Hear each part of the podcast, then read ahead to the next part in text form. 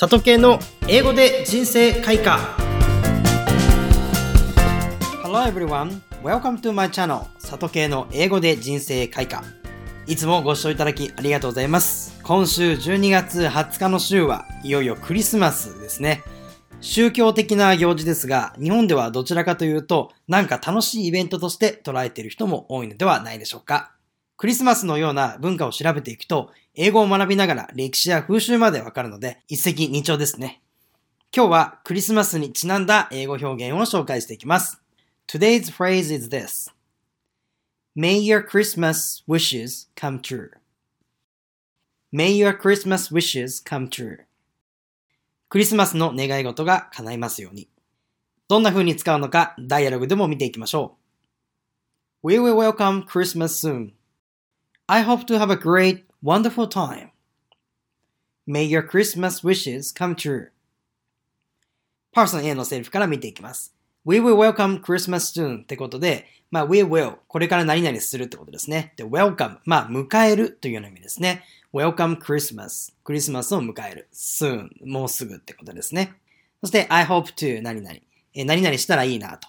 to have a great, wonderful time 本当は great and wonderful time っていう風に言ってもいいんですけども、まあ、あえて and を使わないでですね、間まで繋ぐことが可能です。なので、a great, wonderful time という風に表現してやります。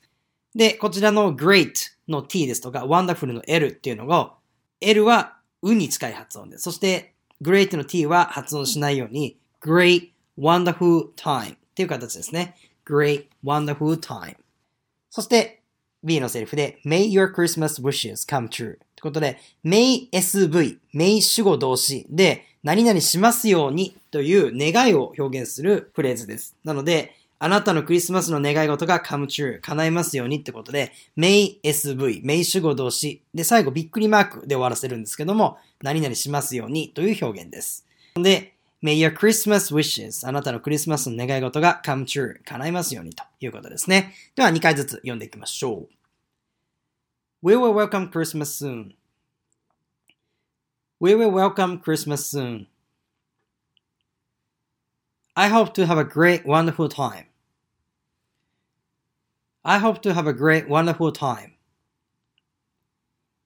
May your Christmas wishes come true. May your Christmas wishes come true. いかがでしたかクリスマスいろんな過ごし方をされる方が多いと思います。 年末年始も近くなってくるので、大忙しな時期ですよね。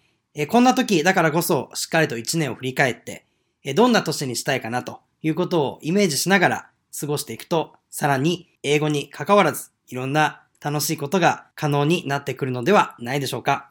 クリスマスはなぜ始まったのかクリスマスとは何なのかただ単にイベントとして楽しむのではなく、その文化的背景や宗教的背景なども調べていくと、いろんな文化について造形が深くなると思います。ぜひ参考にしてみてください。それでは本日もお聴きいただきありがとうございます。今日の名言は May your Christmas wishes come true でした。I hope you will have good Christmas time and happy new year. See you next week.